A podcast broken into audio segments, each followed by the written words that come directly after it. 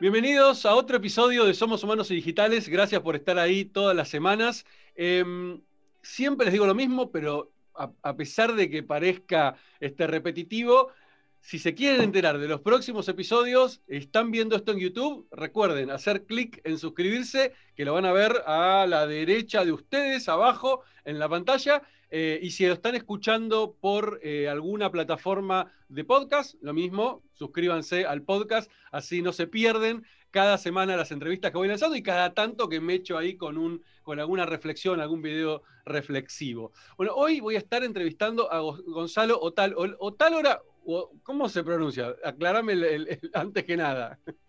Otálora con el acento. Otálora con el tilde en la Ah, bien, muy bien. Gonzalo Otálora, este, que es director de historias que inspiran. Eh, recomiendo muchísimo, muchísimo que vean los videos, los documentales que va grabando eh, Gonzalo, que son realmente espectaculares, con historias de emprendedores que realmente realmente inspiran, como bien dice el nombre del, programa. Este, les recomiendo mucho, mucho que lo vean.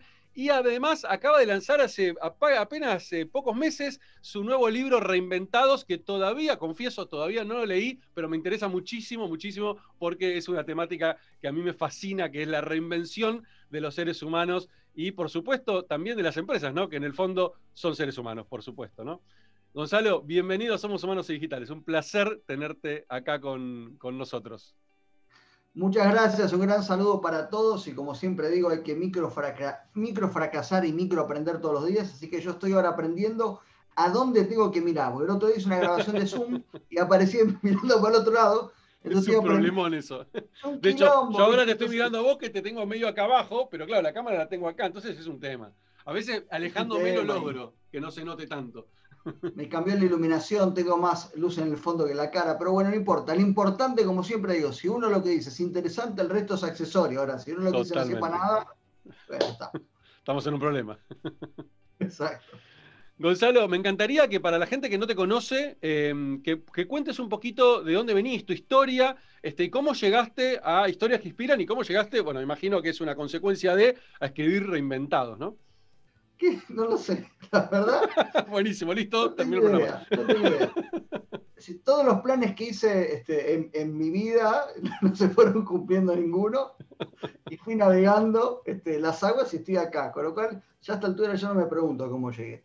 En realidad tengo más de 20 años contando historias en todos los formatos. Comencé como periodista de barrio, después fui productor de radio, productor de televisión y en los últimos 10 años eh, dirigí dos productoras, eh, sobre todo de ficción, donde ahí aprendí realmente el arte de contar historias y también el arte de hacer negocios, ¿sí? porque la verdad que cuando uno hace un programa de televisión tiene que ser bueno para la gente y tiene que ser rentable para la empresa. Y yo además estuve en una productora que, que, se fundió, que quebró, yo estando como director, así que viví en carne propia lo que es quebrar una empresa eh, no fue de culpa mía por la quebrado, pero yo estaba ahí como directivo, así que no me quedó otra. Y bueno, sos, parte, tenés parte de la responsabilidad como todos los que estaban ahí adentro, ¿no? Tengo parte de responsabilidad, yo tomaba decisiones, pero no manejaba la, parte, la parte financiera, pero finalmente quebró. Y después, bueno, tengo una historia familiar de mi viejo quebró varias fábricas, con lo cual, eh, cuando yo siempre hablo de historias que inspiran, siempre digo que cuento mi propia historia. Pero bueno, en definitiva, en los últimos eh, siete años hasta el 2017 trabajé como director de la productora de Claudio Villarroel y Bernarda Llorente, donde hice, una masterclass de, producción y, gestión. Para los que, no están, que no son de Argentina, les cuento que Claudio Villarroel es uno de los productores más importantes eh, de la Argentina. Este, bueno, los que son de Argentina seguramente lo conocen, a menos que sean, no sé, centennials y estén mirando esto. Y bueno, gané premios internacionales, este, dirigí equipos, 100 personas, bueno, hermoso. Pero de un día para el otro tomé la decisión de, desvincularme de la productora y de un día para el otro, en realidad fueron seis meses donde me preguntaba qué iba a hacer. Yo tuve la fortuna, que muchos no tienen, de tener una ventana de seis meses para decidir qué hacer. Que fue este, un gran acuerdo que tuvimos en su momento con ellos, de, de mucha generosidad. Yo tuve seis meses para pensar qué hacer. Y mm, no lo pensé mucho. Salió.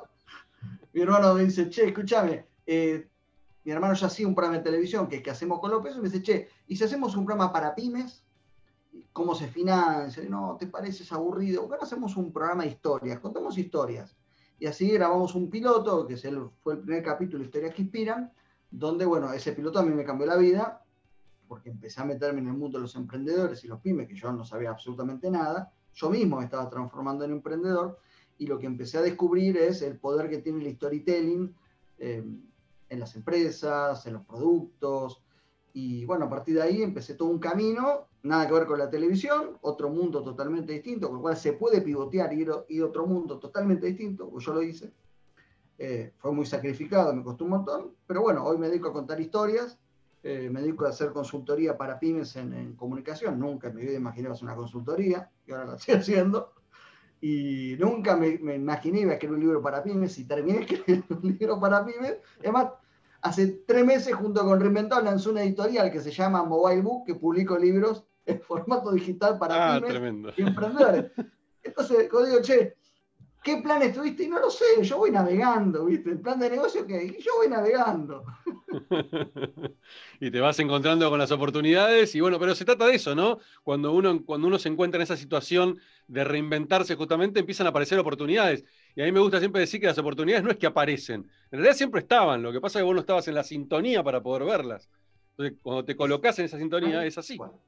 No, sí, sí, te digo, soy, un gran soy un gran reinventado, créeme, este, de varias veces, este, y, nada, y llegué a esa conclusión, ¿no? De que lo que me pasaba no era que yo no ve, no era que las oportunidades, ah, justo apareció ahora. No, siempre estuvo ahí, siempre estuvieron ahí. Otros la veían, yo no tenía la capacidad de verlas porque no estaba en, la sintonía correcta. Pero te colocas en la sintonía y, empieza, y es como que, viste, se te abre un, se te corre la ventana, ¿no? Es como se te corre la cortina. Em, y, creo que es interesantísimo el proceso, como bien vos decís, de esa reinvención, porque empiezan a aparecer cosas, empiezan a aparecer esta, esta, esta mira, yo nunca me imaginé siendo consultor, y ahora soy consultor, y a mí me pasó lo mismo, yo tampoco era consultor, y de golpe un día dije, uy, estoy haciendo consultoría. Eh, y es interesante esto porque, porque creo yo que eh, el, emprendedor el emprendedor nato, ¿no? El, el, el, verdadero emprendedor, no el empresario, que el empresario por ahí es, es, otro formato distinto, desde mi punto de vista es, muchas veces ni siquiera lo hace por pasión o lo encuentra. Eh, el emprendedor es eso, ¿no? Encuentra una pasión, encuentra algo que, che, esto, esto se conecta con lo que yo ya venía haciendo y le da para adelante. Y muchas veces sin un business plan, sin nada, ¿no? Es, bueno, pruebo, la prueba y el error. Y mira, te, cuento, pero claramente para darles un ejemplo a ustedes que están mirando, eh, yo cuando apareció la pandemia, yo tenía historias que inspiran al aire. Y de un día para el otro, este, no pude seguir grabando y tenía seis meses a dar charlas en todo el interior del país. Había lanzado historias que inspiran charlas, tenía que decir, tenía el mejor año de mi vida. y un día para el otro me tuve un freno de mano de locos. Entonces, bueno, como todo navegando, qué hacer, qué hacer, qué hacer. Entonces, un día dije, bueno, me voy a jugar y voy a empezar a hacer vivos de Instagram. ¿Qué no hacía vivos de Instagram? No me gustaba o me sentía que, no sé. Y lo empecé a hacer porque un día dije, bueno, si yo le estoy diciendo a todo el mundo, che, te, tenés que tirar la pileta, yo también me debo tirar la pileta. Y me tiré la pileta. Fíjense cómo a medida que uno va haciendo y tomando decisiones, eso te va conduciendo a diferentes lugares. Por yo tomarme la decisión de hacer el vivo de Instagram, em, al tercer vivo, una persona me dice, un empresario del rubro de salones de fiesta, me dice, vos que sos consultor de pymes, ¿no me ayudas con una, una pieza de comunicación para que la gente venga a mi salón? Yo casi me golpeé la cabeza contra la pared. ¿Quién va a ir a tu salón? Estamos en la pandemia, olvídate, tenés que ir para otro lado. Entonces, esa noche me levanté a las 5 de la mañana, yo me levanto a las 5 de la mañana, hoy es a las 6, pero ponele a las 5, me levanto a las 5 de la mañana y dije, claro, yo te voy a ayudar a la gente a reinventarse. Porque ni bien estalló la pandemia, yo todos los días agarré a todos mis contactos de historias que a todos los empresarios, y le mandaba ideas che, porque no sé tal cosa, sé tal otra. Claro, yo no tenía nada para hacer. Es decir, todo lo que estaba, haciendo se me paró. Empiezo a tener ideas para otro, ayudo. Bueno, y ahí me apareció la idea que era armar un libro que se llama Mil ideas para inspirarte. Entonces empecé con las mil ideas. Hablo con, con, con Zico, que es, que es eh, mi editor y me compinche para escribir. Este, y digo, che, se me ocurrió esto. Vos estás loco. Mil ideas, ¿vos sabés lo que son mil ideas? Me dice. ¡Mil ideas! Olvídate, arranca por 100. Digo, no, pero 100 es una cagada. ¿Qué voy a poner con el libro 100 ideas? No tiene, no tiene puncho, no tiene nada. Yo voy a hacer mil, le dije. Ahora me calenté y voy a hacer mil, ahora vas a ver. Y me puse a escribir. Me puse a escribir las mil. Salieron 150, 200. Después había 300 que eran basura. Entonces ahí me di cuenta que en realidad tenía que cambiar papá, papá, y ahí apareció el concepto reinventados. Gracias a escribir reinventados, yo había escrito un libro hace 10 años de otra cosa, pero yo me acuerdo que para escribir ese libro me había focalizado tanto que era lo único que hacía, hablaba de eso. Mis amigos están cansados de que yo hable de ese libro. Se llama Feo. Feo, feo, leía, digo. Entonces voy a hacer esto. Entonces agarré un mes, un mes, y dije, eh, ¿tengo guita para invertir un mes en esto? Sí. Entonces paré todo lo que hacía. Estamos hablando en junio, que lo escribí. Junio o mayo, yo no me acuerdo. Dije, yo me dedico un mes solo a esto. Y me levantaba de 5 de la mañana a 2 de la tarde y me dedicaba todo el tiempo a escribir, a leer, ta, ta, ta. Gracias a haber hecho eso, a escribir ese libro, eh, dije, bueno, ¿dónde lo publico? Me habían em, contactado dos editoriales grandes para hacer un libro. Digo, si yo voy a una editorial, muero. ¿Cuándo me lo van a publicar? Entre los contratos, yo hago un digital, se terminó, ¡pum! Lo saco en digital. Y cuando dije lo saco en digital, fíjense cómo van apareciendo, digo, está bien, pero un ebook es una porquería. Yo los ebooks los leo en, el iPad, si no es imposible leerlo. Y ahí apareció la idea de crear un diseño específico para celulares. Y así nació el formato Mobile Book. Y después dije, esto es una editorial. Pero todos estos procesos, donde hoy me encuentro publicando, eh, mañana publico un tercer libro y todos los meses un nuevo libro, todo eso nace a partir de yo tomar la decisión de hacer un vivo de Instagram. Entonces, a todos les digo, primero hagan, primero hagan, porque, como vos decís, mientras uno va haciendo, van apareciendo las oportunidades. No es que a mí me llaman por teléfono y me dicen, che, quiero hacer una consultoría. No, cuando yo publico en, redes sociales y publico ciertos temas, la gente imagina que yo tengo algún conocimiento sobre eso, entonces me escribe para que yo le ayude. Pero si yo no hago nada, las cosas no vienen. Entonces a todos el consejo es, primero hagan para recibir, primero dar para recibir. Sí, y me parece clave lo que decís, porque eh, a, mí me gusta, de hecho otra vez, eh, creo que en un episodio, no me acuerdo con quién, me, llevó a la memoria a recordar esto de esos momentos bisagras que uno, eh, uno no, suele hacer ese trabajo. A mí me gusta mucho esto de mirarme para adentro, bueno, aparte también de, mi entrenamiento como coach, me, obligó a, de alguna manera, a empezar a, acostumbrarme a mirarme, ¿no? A, tener esa cosa de, desarmarme completamente, ¿no? Y, me, gustó un momento que, en, un, ejercicio que era, bueno, tratar de encontrar esos momentos bisagras, esa decisión que en ese momento fue tan tonta que vos decís, ah, esto no me puede afectar en nada, y de golpe esa decisión, si no lo hubiera tomado, o sea, la vida que hoy tengo no lo tendría, básicamente, ¿no? Entonces empecé a mirar esos momentos bisagras en mi vida, empecé a encontrar eso, pero decisiones tan simples como, no sé, recuerdo, una que conté en ese, episodio era una situación yo estaba quebrando mi compañía, o sea, estaba cerrando mi primer startup, PsicoFXP, este, startup de 12, de 14 años, digo, que me había llevado al mundo de emprender, 20 millones de visitas únicas por mes, era, había sido mi momento, pero bueno, era mi primer startup, nunca había fracasado en mi vida, o sea, era, venía de, digamos, de, de, pegarla, de, irme muy bien en el mundo corporativo, pasar a, armar mi startup, irme muy bien, bueno, y en un momento me la doy contra la pared, y estaba en esa época, ah, sabíamos que nos quedaba un mes, dos meses de vida, estábamos ya viendo de cerrar, y viene una amiga que le estaba prestando a la oficina y me dice, Che Isma, ¿podés viajar mañana a Chile para hacer unas mentorías en Chile? Y yo, viste, yo en ese momento con, mi ex mujer, digo, no, pará, tengo hijas chiquitas, digo, no puedo así ya esta noche viajar, tipo, es como, déjame que hable con mi, con mi mujer, en ese momento llamé a mi ex, bueno, y, le dije, ok, listo, dale, voy. Era súper arriesgado. Yo estaba cerrando la empresa, me iba a ir de viaje tres días a Chile. no es que me iban a pagar por eso, era de onda. Era una decisión que mis socios me miraban como diciendo, dale, flaco, o sea, estamos en un problema y vos te vas a la mierda. ¿Cómo es esto? Y bueno, y lo hice, ¿sí? Y de casualidad yo no sabía que en ese viaje viajaba un conocido mío. resulta que en ese viaje terminamos armando la idea de mi siguiente empresa. Y esa empresa necesitaba sí o sí que yo cerrara así, no podía dedicarme a esto. Entonces, eh, algo que, era una de mis peores crisis, o era el peor momento de mi vida, porque era mi, primer fracaso y gran fracaso, tenía que darme vuelta, hablarle a los inversores y decirle, che, este palo y medio verde que pusiste, ya está, no te vuelve más, lo siento en el alma, o sea, era todas unas decisiones de mierda, eh, y sin embargo, ese viaje me marcó porque a partir de ese viaje, de una charla con, ese pibe, que terminó siendo mi socio, este, terminamos hablando de la siguiente compañía que pasé a ganar, no sé, 5 o 10 veces más de lo que ganaba, de lo que generaba con la otra empresa. O sea, y pasé, pasé de ser un empleado de mi propia empresa a pasar a ser realmente un emprendedor eh, enfocado en, digamos, en hacer negocios. O sea, me, cambió hasta el mindset, ¿entendés? Pero fue una... ¿Y esa empresa, en qué estado está ahora?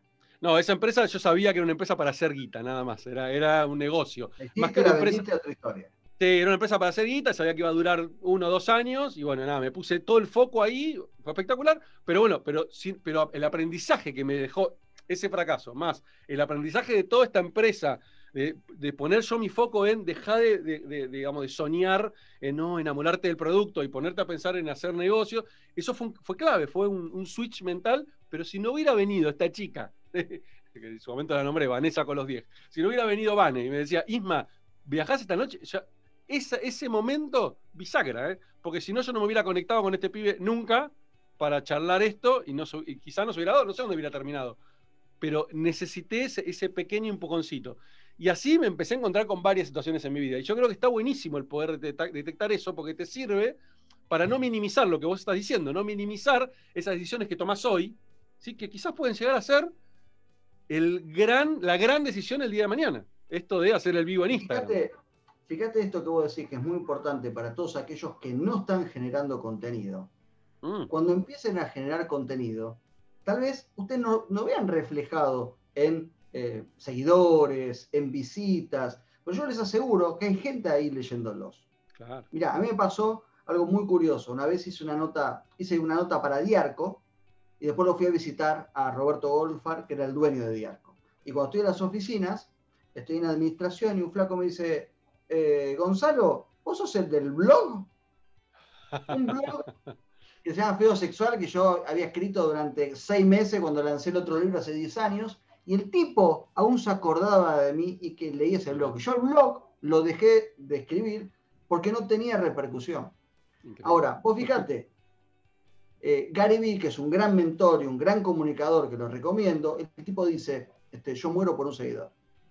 Si yo tengo una persona que me sigue, yo muero por ese seguidor. Y eso fue lo, que aprendí. No importa si tenés 5, 10, 20, vos tenés que dar todo por esos seguidores, porque esas pocas personas que te siguen, en algún futuro van a ser muchas. Y vos no sabés las oportunidades que pueden aparecer a partir de eso. Y otra cosa también importante para todos aquellos que quieren emprender o están por emprender. Esto es una escalera. Es una escalera. Yo hoy estoy cerrando acuerdos y negocios con gente que conocí hace tres años, que yo este, le propuse muchos negocios y nunca avancé.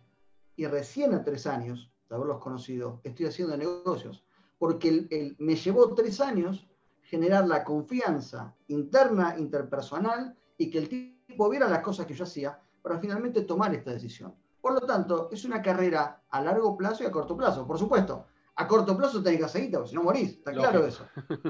Pero al mismo tiempo, vos tenés que pensar que todo lo que haces hoy es inversión a futuro, sobre todo en las relaciones interpersonales.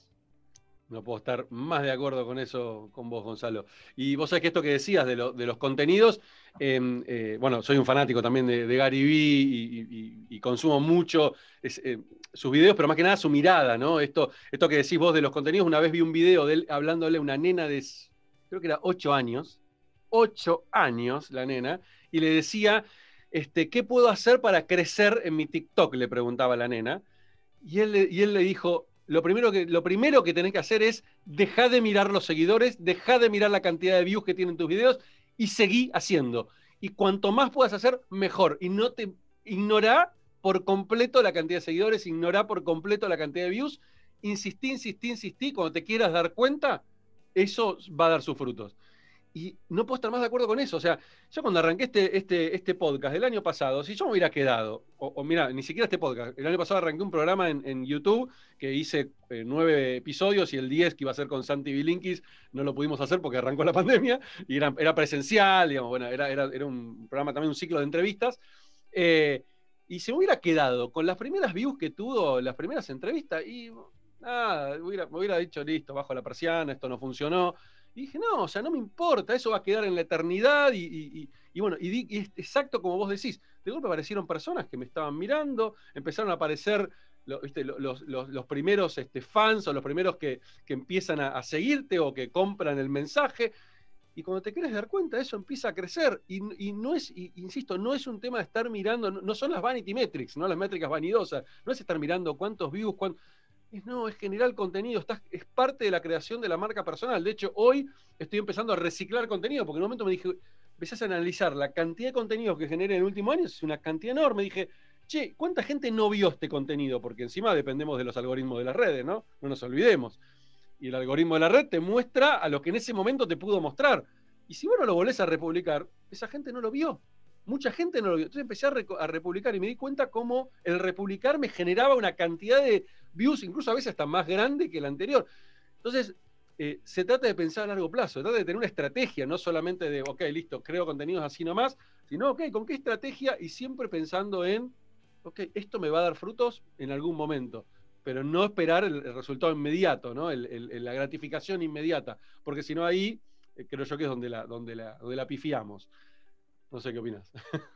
No, totalmente, totalmente. Es una lucha constante. Con, constante contra el ego, por un lado, desde la marca personal, y segundo, desde las conversiones. Otra cosa también que yo aprendí con el tiempo es, si vas a lanzar algo, metele pauta, y se terminó. Más discusión. si vas a hacer algo, metele pauta.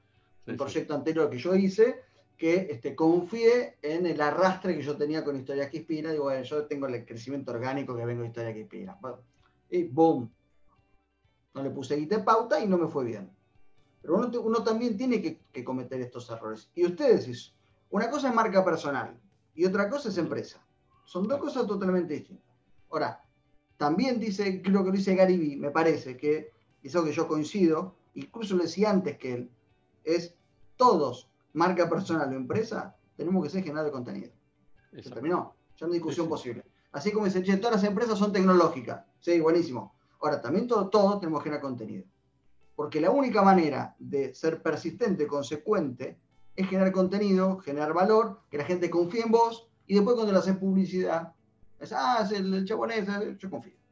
100%. Lo que pasa es que los empresarios, y a mí me pasó, también como emprendedor, a mí me pasó, poner 20 lucas y vos querés que esas 20 lucas se convierta en 40 de un día para el otro. y no funciona así. Entonces, ¿para qué, ¿para qué le pongo 20 lucas? No te sentás con cualquiera, ¿no? ¿Para qué pongo 20 lucas? ¿Cómo la recupero? Y la realidad es que hoy le digo, no la vas a recuperar. Hoy no la vas a recuperar, pero sí a largo plazo. Exacto. Sí a largo plazo. Entonces, ¿el contenido qué es? Y bueno, vos tenés que tener tu margen de ganancia, de utilidad, tenés que ser por una partecita, va branding. Y va branding y, va branding. Y hay, algo que algo que decís ahí que me parece súper importante y que tiene que ver con esto de, Gary Vee, que es lo que, lo que dice, y, es más, más allá todavía, ¿vos seguís a Garibí o seguís a Biner Media, su compañía?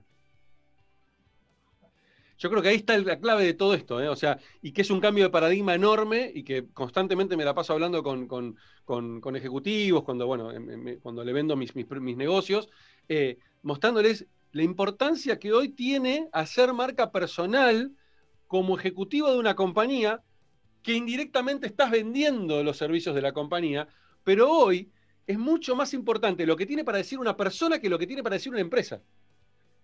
porque esto es muy importante, porque las empresas somos genuinas. Perdón, las personas. Al revés, claro, exacto. las personas somos genuinas. Las empresas es más, más difícil, porque ¿quién habla en empresa? Eh, un área de marketing, un área de comunicación. Claro. Entonces, imagínense que las, eh, marcas más conocidas son aquellas que tienen liderazgos en seres humanos. Exactamente. Es claro eso. Y las historias de las marcas que no lo tienen buscan en su interior algún líder que pueda, este, ser, el vocero. Entonces, esto, es muy importante. Y muchas marcas no, les cuesta también a muchas marcas. Hay personas que tal vez no tienen la personalidad para aparecer en cámara. Y eso también es respetable. hay que respetarse, porque lo útil, es decir, lo otro me decía una, persona que, que, me seguía, no sé qué red, me decía, che, me da vergüenza hacer los videos. Ok, yo le decía dos cosas. El mundo se está cayendo a pedazos. Así que imagínate eh, lo, lo, que le puede importar a la gente eso. Animate y tirate a la pileta. Ah. Y en todo caso, sé genuina. Mira Marley. Marley es un conductor argentino muy conocido. Él hizo toda una carrera a partir de este, el tipo que se equivoca, que la ah, la torpeza. claro, y de su debilidad construyó una fortaleza. Entonces ustedes tienen que encontrar cuál es esa debilidad que pueden em, construir en fortaleza. Y si no les sale, no les sale, buscarán por otro lado. Pero es indispensable. Después tenemos otro debate, que es qué comunico con mi marca personal, qué comunico con la empresa, ¿no? Este, todo un quilombo. Totalmente. Totalmente. Pero, igual está, el tema también de, está el tema del hábito, ¿no? Porque eh, a ver, yo me voy hacia atrás también y digo, cuando, cuando arranqué a hablar en público, no sé, año 2008, por allá, los, con mis comienzos como emprendedor, me temblaban las gambas, o sea, no podía, no podía pararme frente a tres personas que, te juro, me, me temblaba, me trababa, no sabía qué decir, o sea, era literalmente un inútil este, para hablar en público, mi caso tomé una decisión que fue hacer un curso y ese curso me, rompió la cabeza y bueno, y a partir de ahí, bueno, empecé a construir, pero no fue que salí del curso, ah, listo, ya soy Garibí hablando en público, ya soy, este, no sé, Steve Jobs, no, o sea, las primeras veces ya no me temblaban las gambas, pero bueno, pero me costaba, tenía que aprenderme de memoria lo que iba a decir, pero era, bueno, ¿qué? La primera vez, y si yo llego, decir que no está filmado, pero si ya está filmado, me miro y me daría vergüenza, pero cada vez que fui a hablar en público, aprendí un poquito más y un poquito más. Cuando me quise dar cuenta, claro, el hábito te va haciendo cada vez, cada vez mejor y van perfeccionando. Entonces hay que también tener esa paciencia y esa, y esa eh, no esa es la palabra, ¿no? Pero ese, esa, ese amor con uno mismo, ¿no? De, o sea, está bien, está perfecto que le pifie, está no tiene que ser perfecto el video, no tiene que ser perfecta tu speech ya te va a salir. O sea, tenete paciencia, tenete, o sea, amate a vos mismo y quédate tranquilo que va a salir en algún momento. Es un tema. si, vos te frustras y ya el día cero quiero ser el mejor orador del mundo, y bueno, y sí, obvio, te vas a frustrar y la vas a pasar mal. Esa es la realidad. Mira, y hay otra cosa también eh, importante, y va en la línea de lo que vos decís, es también interpretar en qué es bueno uno, ¿no? Porque una cosa, esto lo aprendí de, Mauricio Cartún, que es un gran dramaturgo, hizo un curso y me partió la cabeza. Pero el tipo decía, uno tiene una comunicación cuando habla frente a una cámara y tiene una comunicación cuando habla con, en este caso, una entrevista, o cuando uno tiene este, un auditorio de 200 personas. Entonces, tal vez, te cuento mi caso personal, a mí me cuesta mucho generar una conexión emocional cuando le hablo solo a la cámara y no tengo ningún interlocutor. Y yo sé que los videos que genero no tienen el impacto, por lo menos a mí no me gustan, tal vez la gente siente el impacto, pero para mí digo, por ahí no va. Ahora, cuando hago los vivos de Instagram, yo digo, ah, bueno, yo soy este. Hay una energía que se transmite que es diferente. Tal vez hay otras personas que pase todo lo contrario. Tal vez fluye una energía muy potente solo frente a la cámara y se inhiben frente al público. Claro, se intimidan. Entonces también es preguntarse cuál es el lugar donde uno se siente cómodo y explotarlo. Digo, también mi caso no es hacer video de Instagram. No lo hagas. Pero si sos genial hablando solo a cámara, bueno, mandate a full con esa. Y por otro lado también otra cosa es, cada vez que ustedes terminan una pieza, lejos de criticarse, preguntarse cómo lo puedo hacer mejor. Mm. Yo todas las notas que di los últimos meses, em, para todas las radios sobre todo, eh, yo una vez que terminaba, este, en, yo tenía la suerte de, ver la conversión de inmediato. Yo tenía un programa de radio, me fijaba, che, cuánto convertí. Entonces, podía asociar, che, esto que dije, este tono que dije. Mira, me pasó una vez algo muy bueno que, que me llamaron de nota de una radio de Chaco, de, una provincia del norte argentino, ¿no? Y, y, la locutora me hablaba muy despacio, y yo no sé por qué este, hablaba este ritmo vertiginoso y rápido, que es el ritmo que trato de hablar en las redes sociales, porque yo, por ejemplo, yo escucho lo vi en redes sociales, pongo velocidad al doble, no sé si vos lo haces. Sí, totalmente. Rápido, bum, bum, bum, bum, y lo que no, hasta, los audiolibros los escucho al doble. Sí, todo al doble. Estoy esperando que el WhatsApp, esa función no la tiene, ojalá la Espectacular. Espectacular. Pero ¿qué pasó? Yo hablaba en este ritmo con, con la gente de Chaco. Yo en un momento no me di cuenta. Y cuando terminé la nota, tuve cero conversiones. Dije, ¿en qué fallé? Dije, claro, hablé demasiado rápido y no conecté con la gente. O la gente que me está escuchando habla a la misma velocidad, en el mismo tono y con la misma cadencia que la locutora. Y también escucha esa velocidad. Ah, ¿eh? Y también escucha esa un velocidad. de comunicación. Pero mientras la estaba haciendo la nota, no, yo estaba velocidad y la energía y qué sé yo, no sé cuánto. Y, y después tengo una nota y digo, yo soy un boludo. por estar fuera de tono. Entonces, son cosas también que uno, uno, uno va aprendiendo y también se olvida. Yo, que soy experto en comunicación, me olvido esas cosas porque somos seres humanos y pasa. Sí, sí, totalmente, totalmente. Y, no, podemos estar el 100% del tiempo atento a todo, o sea, porque se nos escapa, es inevitable, se nos va a escapar. El tema es, yo creo que la clave de esto está, Gonza, en, justamente lo que, vos, lo que vos estás diciendo recién, ¿no? El poder observar lo que acaba de suceder y qué puedo, qué puedo tomar como aprendizaje de esto para mejorar. Para, yo coincido con vos, para mí siempre digo, todo es perfectible, me gusta la palabra perfectible, ¿no? Todo es perfectible, todo se puede mejorar. No con la mirada de, uy, me castigo porque hago mal las cosas. No, al revés, es me considero que soy un ser humano y me puedo equivocar y, ni siquiera a veces ni siquiera es equivocarse, es, bueno, ¿cómo puedo hacer? Mira, estoy haciendo justo el curso ahora de, hábitos con Jerry Garbulski y, él habla esto de el, que, está también en el libro em, eh, eh, Hábitos Atómicos, eh, que habla de que los hábitos son como el interés compuesto. Si vos todos los días mejorás un 1%, sobre lo que mejoraste ayer, no sobre lo donde estabas originalmente, porque si no es nada lo que mejorás, pero si mejorás 1% sobre lo que mejoraste ayer, y las primeras semanas no vas a notar el cambio, los primeros meses no lo vas a notar el cambio.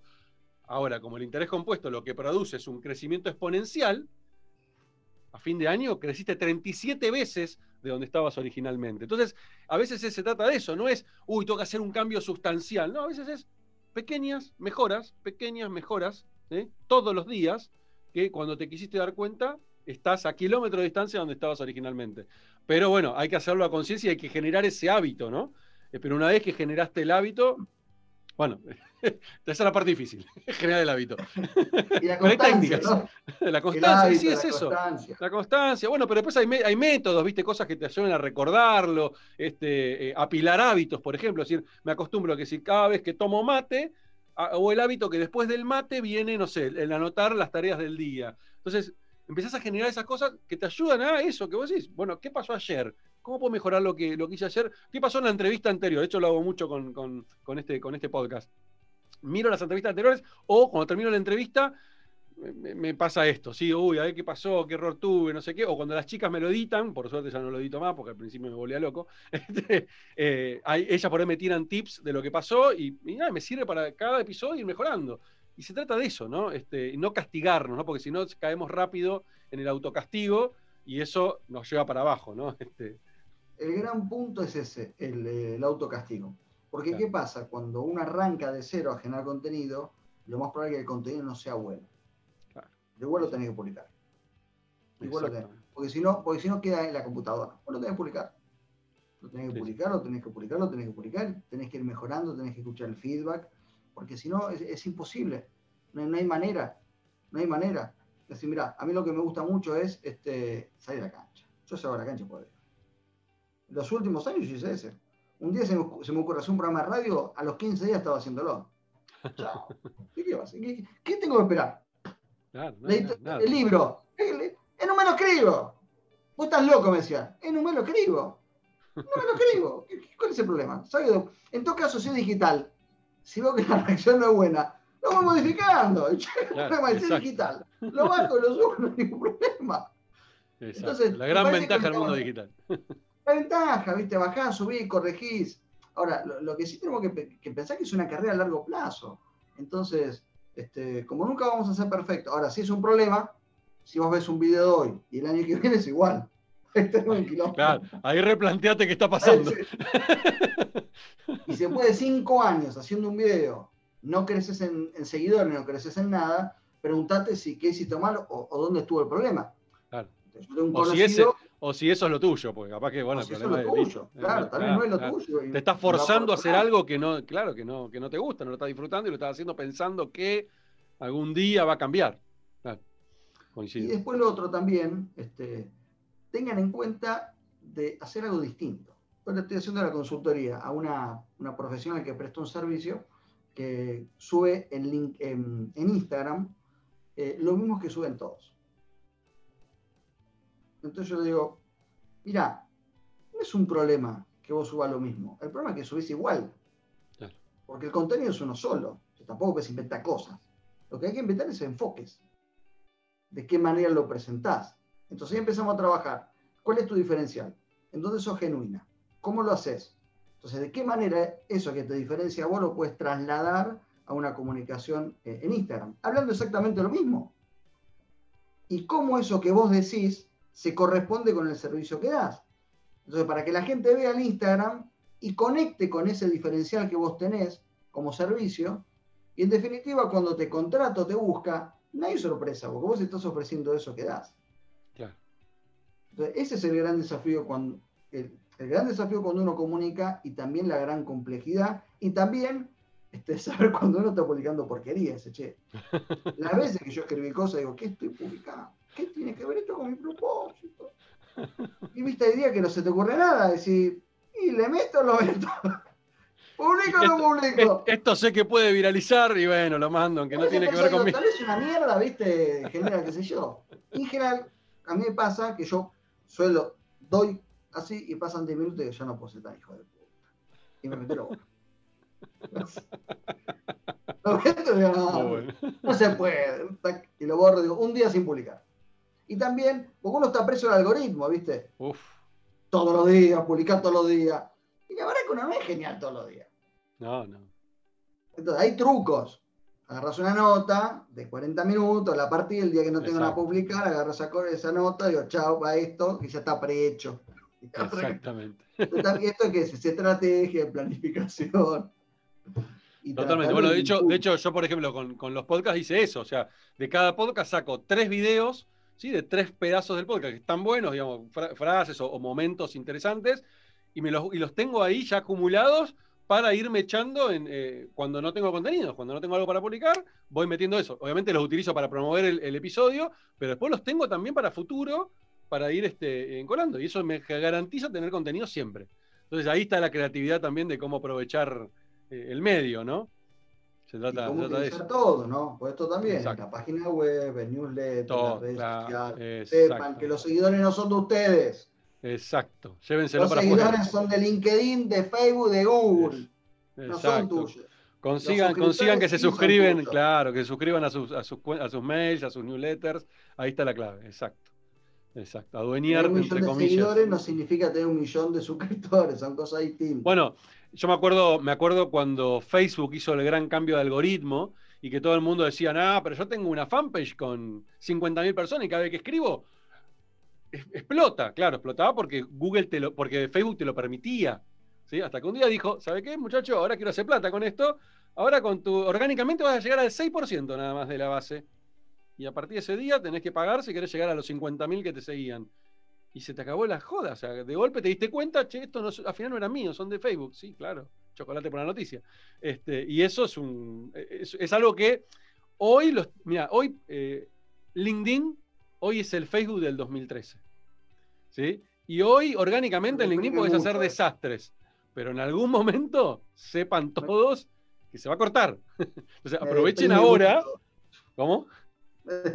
mucho Sí, sí, sí, sí, Va a pasar, ¿eh? Va a pasar.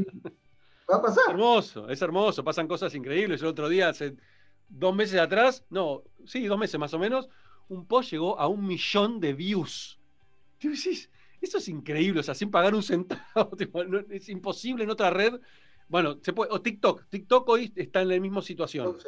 El otro día me, yo soy muy amigo de Max Goldenberg y el otro día me escribe, me dice, mira esto, Isma. Y me muestra un video que, digo, pavote que grabó él así, paveando, un millón y pico de seguidores. Me escribe ayer, me dice 3, 3 millones punto uno en nada, en una semana. Eso pasa solamente en redes como TikTok, que son redes que están en su momento de crecimiento, entonces liberan el algoritmo para que explote porque necesitan crecer.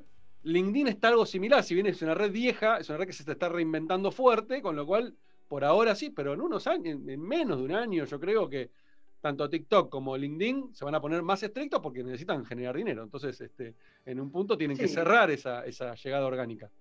Y después tenés otro gran debate que es genero contenido u opero, el negocio. Oh. que es otro, es otro gran tema. Entonces, ¿vos vivís de tu marca personal o vivís de tu marca personal del negocio? Es un, es todo, un tema. Gran, tema, es un tema que me lo debatí mucho este año, que, fue el año que empecé a, ponerme muy firme con el tema de generar contenido.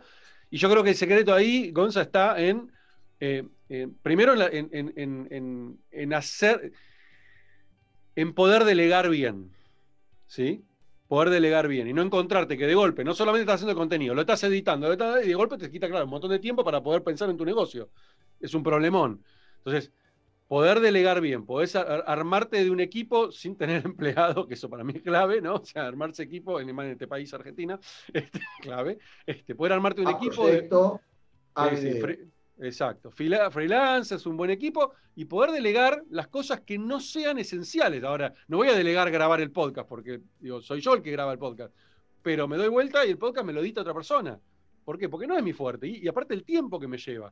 Y lo mismo con todo el resto, ¿no? O sea, los contenidos. Y sí, hasta ahora los venía generando todo yo. Y en un momento dije, basta, digo, o sea, ayúdenme. Yo de última doy el ok final, reviso y puedo dedicar más tiempo a mi negocio. Y lo mismo, en mi negocio también me pasó algo similar, porque de golpe estaba haciendo cosas operativas del negocio, en donde, sí, al principio de una startup es lógico que lo hagas, pero tenés que ser consciente en qué momento decir, listo, suelto, y ahora puedo empezar a delegar porque el negocio ya lo permite, porque si no te quedas atado al operativo y perdés la visión de largo plazo.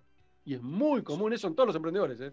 Sí, es, es, un, es un problemón y la verdad es que generar contenido lleva mucho tiempo, mucho tiempo, y cuando empezás a hacer muchas cosas, empezás a de cagadas. Exactamente, totalmente, totalmente. ¿Sabés qué te quería preguntar, Gonza? Eh, de todas las historias que has, este, que has eh, experimentado con, con las entrevistas, ¿cuáles son una o dos que vos decís, estas me marcaron, o sea, que realmente, más allá de que estuvo buenísima la historia, que vos sacaste un aprendizaje de escucharlas, ¿eh? un aprendizaje fuerte de haberla escuchado. ¿Qué, tenés, qué, qué, se te viene así a la cabeza? Mira, todas me dejaron eh, enseñanzas. Me imagino. Pero a mí el que me, el que me marcó mucho fue Roberto Golfa, de, de Diarco. Es una historia, una historia tremenda sobre las veces que quebró y cómo salió adelante, pero sobre todo las decisiones arriesgadas que tomó.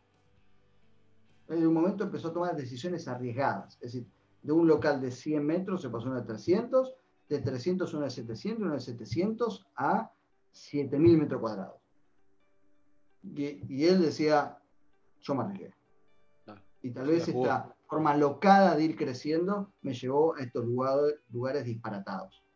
Después otra, otra que, me generó gran conmoción fue la historia de Gustavo Carrasco, de Heide, que quebró en el 2001. Fue para mí el, programa, me, llegó un montón. Quebró en el 2001 él y no tenían para comer, cuatro hijos, la, mujer docente, lleno de deuda, lo querían cagar trompada, imagínate. Y una persona en un parque industrial textil daba máquinas a cambio este, de, un dinero. Y él le pidió por favor si se le prestaba las máquinas y nadie la pagaba. El tipo decía, este, yo no tengo, un, no tengo un peso, pero sé que si me pongo a fabricar, yo salgo a vender y las vendo. Y la evolución que tuvo esa empresa y la que tiene hoy es, es una historia maravillosa y la claridad que tiene el tipo. El tipo dice, yo soy una micropyme, tengo 20 empleados, yo me quedo ahí. Pero tú es el mejor. Para competir con China, tú es el mejor.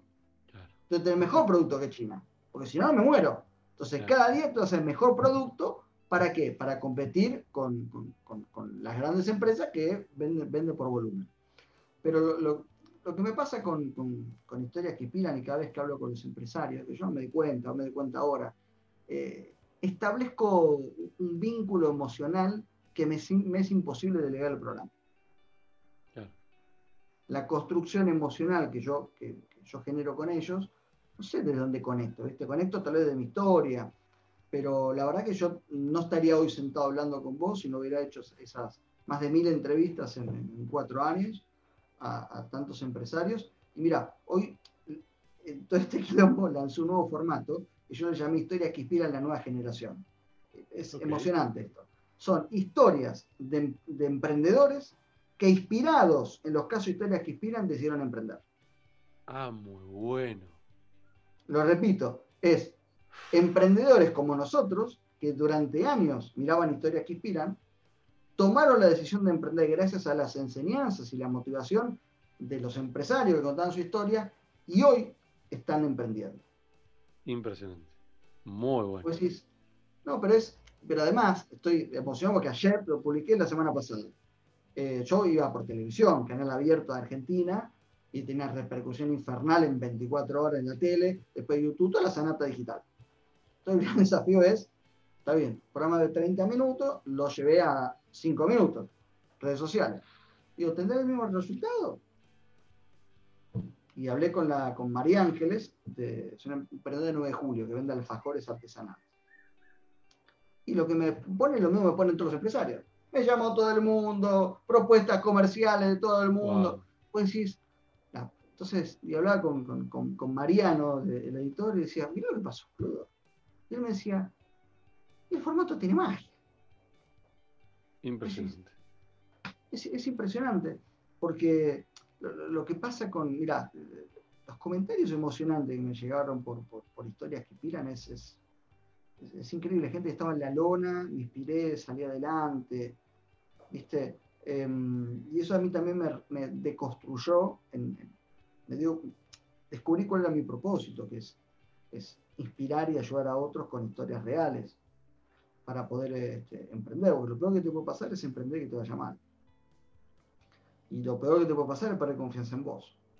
Eso es lo peor. No perder guita, te recuperas en un momento. El tema es perder confianza en vos. Cuando vos perdés confianza en vos, perdiste todo. Entonces, mi, gran desafío como narrador y, como emprendedor, con la editorial incluso, con los libros que sacamos, es justamente eso. Que vos puedas emprender y que puedas aprender de las experiencias de otros para ganar tiempo y equivocarte lo menos posible, equivocarte rápido y, que puedas en definitiva vivir de tu sueño. Yo siempre digo, traten, no traten, no emprendan en algo que no les guste. si vos venís trabajando en un laburo de mierda, codías, odias a tu jefe, te vas a meter en un negocio de mierda para pasarla mal y encima la guita la pones vos. Eso es un suicidio. Trata de monetizar tu pasión. mira, el otro día me escribe por, por, por, Instagram. Es una linda aplicación. Me dice, che, ¿en qué puedo emprender? Me dice. Y mi pregunta es, o ¿cuál, es un buen negocio para emprender? ¿Sabes cuál fue mi pregunta? ¿Qué te gusta? ¿Qué haces los fines de semana? Me encanta andar en moto. Ya tenés la respuesta, emprender por ahí. Claro, ¿Qué fanático de la moto? ¿Te gusta la moto? ¿Qué vas a emprender? ¿Vendiendo papel higiénico? No, no si te gusta la moto, busca algo por ahí. Pues seguramente la vas a pasar bien, vas a encontrar, vas a conectar, con alguien. vas a entender la necesidad que tiene la gente que le gusta las motos, con lo cual vas a, vas a ser mucho más este, efectivo que si te metes a vender papel higiénico, exactamente. Y si Totalmente. tenés que laburar 24 horas con la pistola en la cabeza, endeudado, con el tema motos, lo más probable es que salgas adelante porque eso te apasiona y te gusta. Ahora, vendiendo papel higiénico, mandás a cagar a todo. ¿Qué te importa el papel higiénico? El proveedor. Bueno, por ahí pasa, digo, me, pasa a mí muchas veces, editando las historias. Entonces, es así, cuando uno hace lo que le gusta, ¿viste? Pasa horas, horas. A ver, yo a las 5 de la mañana no me levantaba por nada del mundo. Ahora, para grabar historias que inspiran me levantaba a las 5 de la mañana. Para leer libros yo me levanto a las 5 de la mañana porque me gusta y me apasiona. Para escribir libros yo me levanto a las 5 de la mañana. Ahora me decís, tenés que ir a las 5 de la mañana puede tener que ir este, a hacer una mudanza. Yo, no, no. hacer un trámite, hacer, hacer una cola para hacer un trámite en la FIP. Eso seguramente te motiva.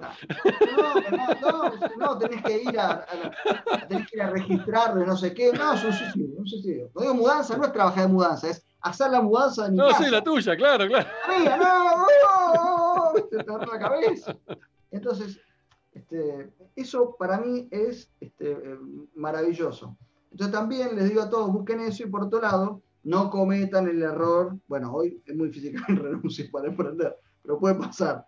Este, si vos tenés un laburo, empezá a pensar que vas a emprender. No será hoy, será mañana, será en 10 años, será en 15 años. Te retires, claro, en algún momento. Acuérdense, las jubilaciones, todas las jubilaciones del mundo están en crisis. Entonces, probablemente no, ninguno de nosotros tengamos jubilación. Entonces, de a poquito empecemos a capacitarnos y pensar, si llega el momento de no tener empleo, ¿en qué podríamos emprender? Es muy importante eso. No para asustarlos, sino simplemente para que lo tengan en cuenta. Totalmente. Vos sabés que eh, mientras, mientras hablabas antes de esto de, em, de fracasar, ¿no? O sea, que te vaya mal con un emprendimiento es lo peor que te puede pasar. Em, eh, nada, mientras hablabas, me, me, tocaste una fibra tan íntima. Este, de, estos, estos, que te conté antes, de varios momentos así de, fracasos importantes. Eh, pero el último que tuve, que fue el, más grande o, el que más me pegó fuerte, pues me agarró justo en la crisis de los 40, bueno, nada. Y fue un, fue un, fue un cimbronazo no solamente a nivel profesional, sino a nivel personal, porque decidí separarme, bueno, mil cosas. Este, y me encontré en esa situación de, de sentirme que no servía para nada. O sea, de encontrarme con eso, ¿no? El, famoso síndrome del impostor, que fue durísimo ese síndrome, me duró por lo menos 3, 4 años, o 3 años, ponele. Este, hasta principio del año pasado, te diría, ya escuché a tus niños.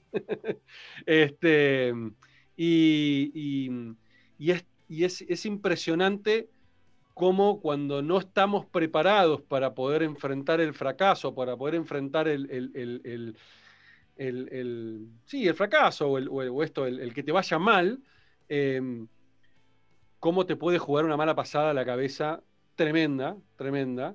Este, y conozco ya, después de que lo viví yo, empecé a hablar con gente, y claro, empecé a conocer otros casos, y era más común de lo, que, creía, y ahí descubrí este famoso síndrome del impostor, ¿no? El creerte que cuando tuviste éxito alguna vez y después te va mal, te sentís que sos un inútil, te sentís que, digamos, que sos un, mentiroso, que sentís que todo lo que estás diciendo no es real, ¿qué, voy a, qué voy a yo explicarle al resto si a mí me fue mal? Bueno, y empezás con una...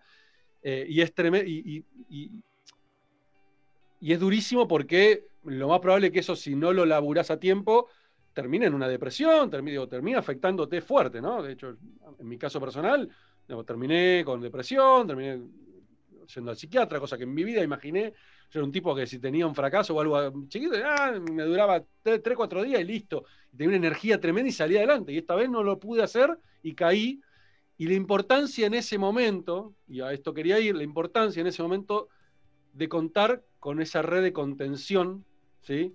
de amigos, de colegas, de gente que te pueda mostrar que lo que estás viviendo no es algo anormal, es algo mucho más, de más normal de lo que uno se imagina y poder apoyarte, ¿no? Porque encima de ese momento uno tiende a cerrarse.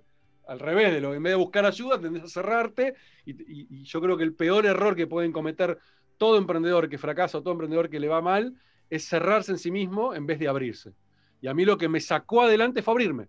Fue empezar a conectarme con un montón de gente que gracias a esta industria me pude conectar. Y, y me encontré en, en menos de un año saliendo adelante y con una fuerza, pues claro, fue como que acumulé fuerza, ¿no? Y después salí. Exacto, el tocar fondo y salir disparado, exactamente. Estás, para historia que inspiran, te digo, como me estás contando, digo, acá hay una gran historia que inspira. Tengo, tanto para contarte. Que, es muy interesante, es traten en todo siempre tener un mentor. Mentor y un coach, son las dos cosas. Este, Yo decidí convertirme en coach después de justamente de tener un coach. sí, claro. Me di cuenta de la importancia que era ser coach, o sea, poder ayudar a otros. Clave. Y es muy importante, a medida que uno va emprendiendo, empezar a armar una rueda, un, una nueva, un nuevo círculo de confianza, de personas que son distintas a los amigos. Porque los amigos son amigos para divertirse y, son amigos, punto. Ahora, no tienen por qué eh, entender lo que le pasa a un emprendedor. ¿sí? O tal vez vos no puedes entender lo que le pasa a un amigo médico. Entonces, cada uno necesita. Entonces, a medida que uno va a construir, por eso es muy importante LinkedIn también, para en general este, estos lazos de confianza, esos socios eventuales, que en definitiva también te, van acompañando. Yo, gracias a Dios, en estos, en yo tuve la suerte de emprender de la mano de mi hermano, que ya era emprendedor antes, con lo cual él me fue acompañando en los momentos críticos de, che, tengo la cuenta en cero, me rebotaba un cheque. o sea que el primer día te querés morir, no tengo cuenta. Eso es tremendo. ¡Eh, tarjeta, tarjeta! Tranquilo, pasan cosas que pasan, ¿viste? Bueno, pero en el camino uno tiene que tener su, gente de confianza, persona que uno llama, che, escúchame, ¿qué te parece esto? ¿Cómo ves aquello? ¿Qué te parece? Y esto, y lo otro. O eso también te, te, va acompañando. Yo, no, por suerte, toco madera, todavía no, no atravesé ese momento de, desde que emprendí, de, de, caer de forma estrepitosa. Lo más cercano fue lo que me pasó en marzo. Pero, pero bueno, este, uno también tiene que tener la tranquilidad de tener su red y lo que siempre digo, muchachos, siempre ahorro. Siempre ahorro, siempre, siempre. Mira, el otro el año pasado, una pareja amiga. Lo, aprendí a los golpes, eso. Escuchá esto, una pareja amiga se gastó toda la guita que tenía, todo en un, en un viaje. Y yo digo a mi mujer, decirle que no lo hagan. No, vos sos una fiesta. Decirle que no lo hagan. ¿Cómo se van a gastar toda la guita en un viaje? Es inconcebible. Salvo que, pues, si yo tengo un laburo que en dos meses la recupera, fenómeno, pero no era el caso.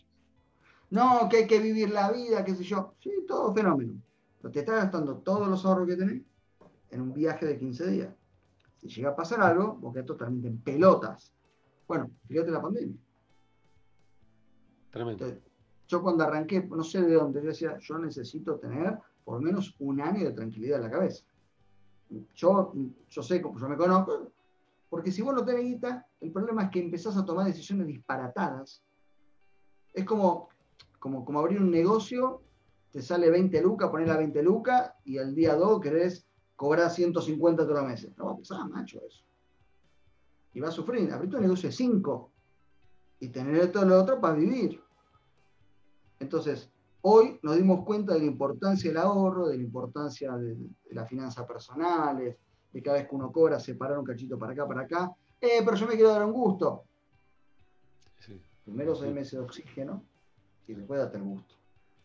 Porque, el día que no, tengas esos seis meses de oxígeno vas a sufrir como la zamputa. Bueno, esto es una cosa que yo también fui aprendiendo con el tiempo. Te juro que cada cosa que me toca tan de lleno. Sí, sí. Bueno, parte de mi, de mi tocar fondo tuvo que ver con eso. Este, me hice mierda por, por justamente no tener esa mentalidad. Y por, este, lo que te pasó seguro, es que empezaste a cobrar buena guita, le empezaste a despilfarrar. Me fui a vivir a Nordelta. Claro. No sabés la ¿Qué vivías? En, ¿Dónde vivías? ¿En Boedo, en Tres Ambientes?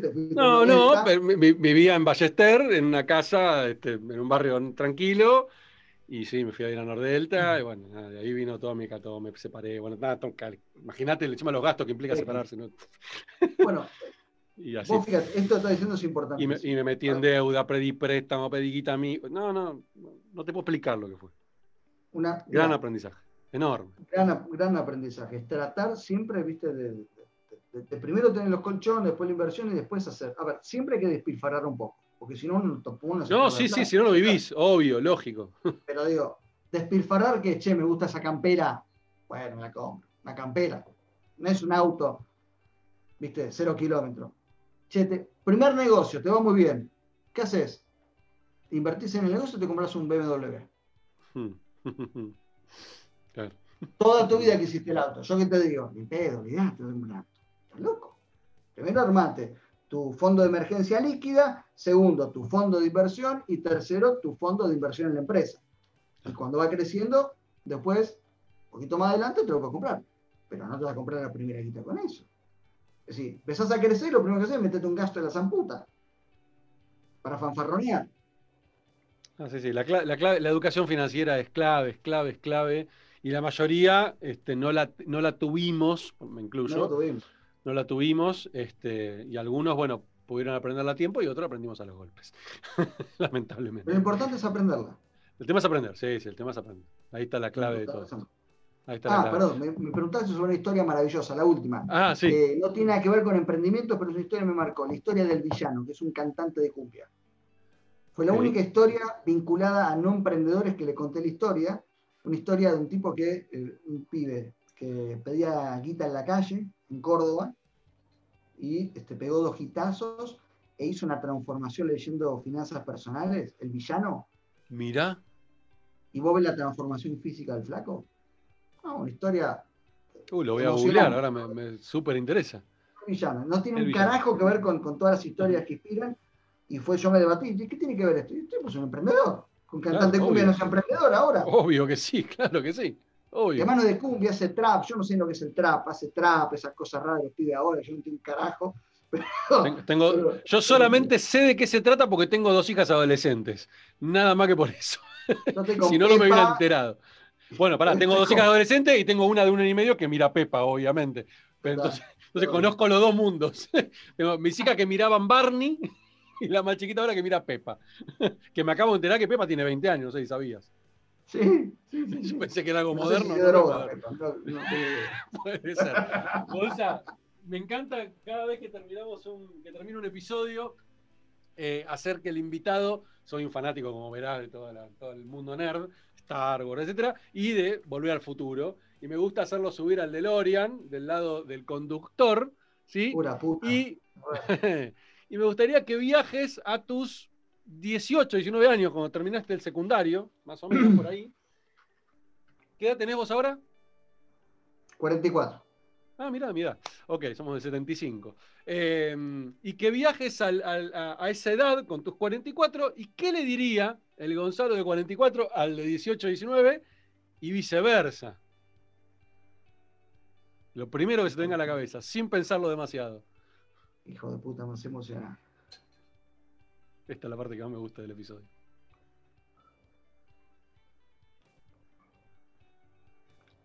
Mira, la verdad que los 18 años yo, los momentos más jodidos de mi vida fueron, digamos, 18, 24 años.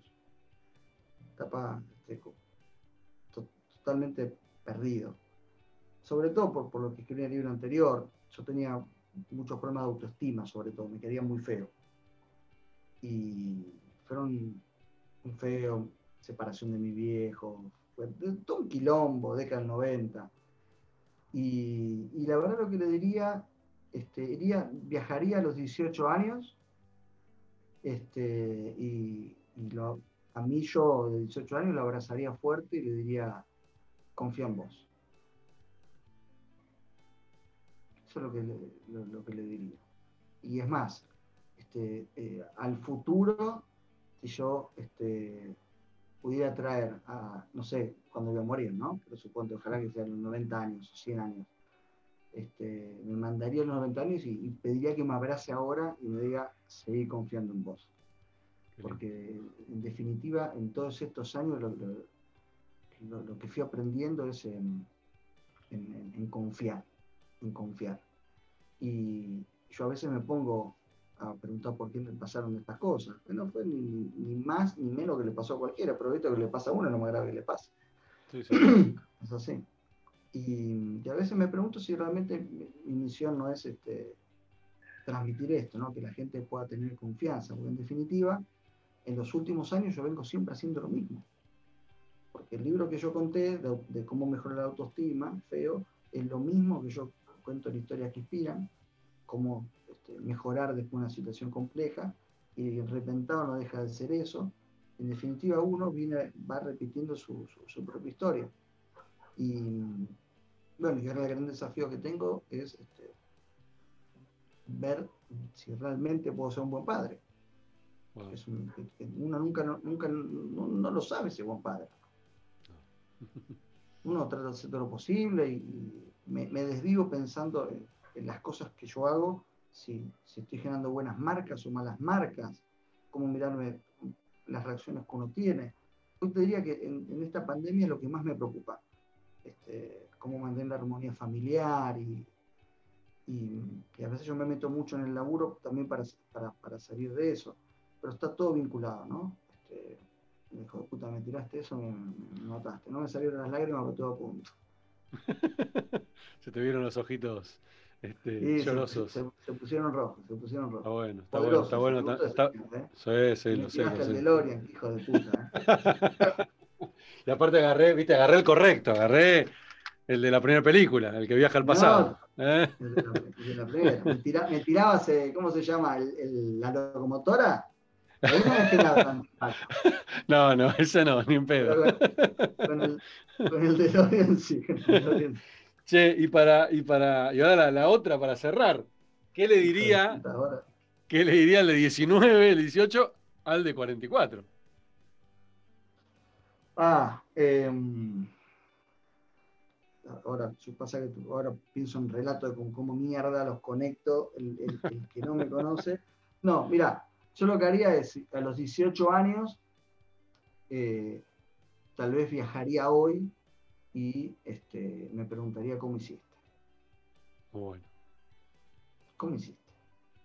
Pues yo te digo la verdad, yo, yo, yo nunca me imaginé tener una familia, hijos, nunca nada, nunca, nunca, de mis amigos, de mis hijos, olvídate, olvídate, nada.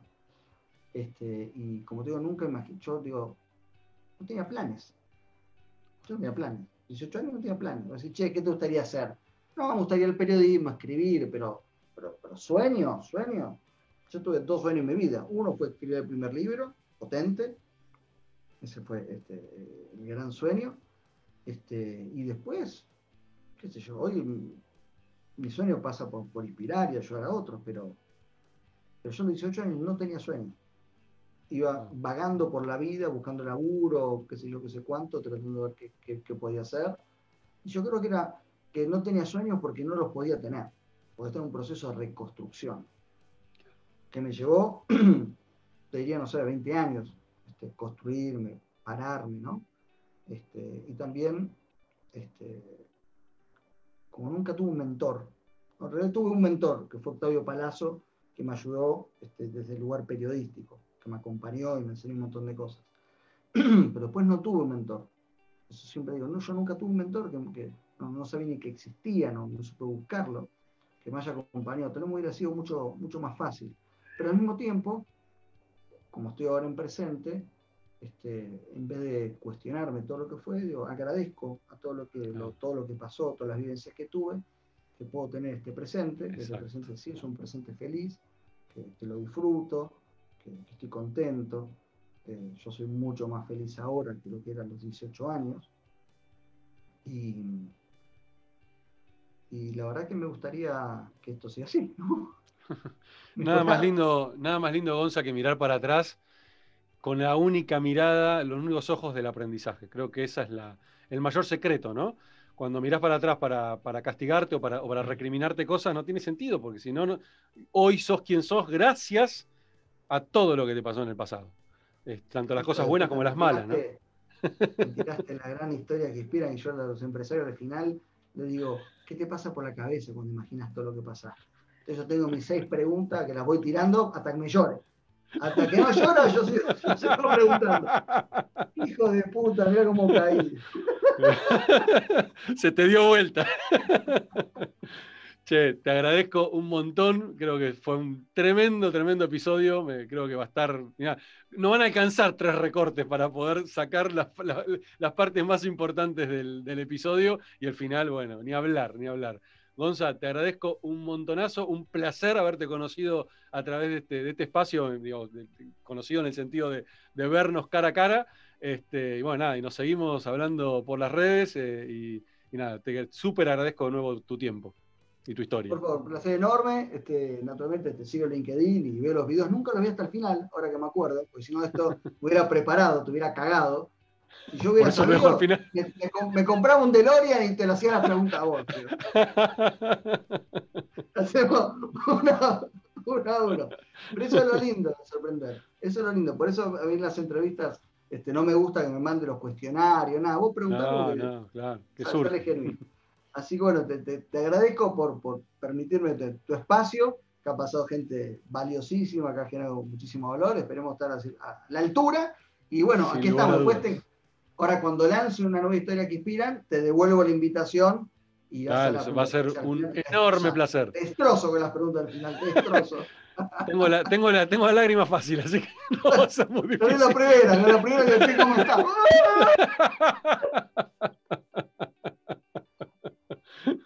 Gonza, un abrazo enorme, gracias, che. Un placer. Chau, chau.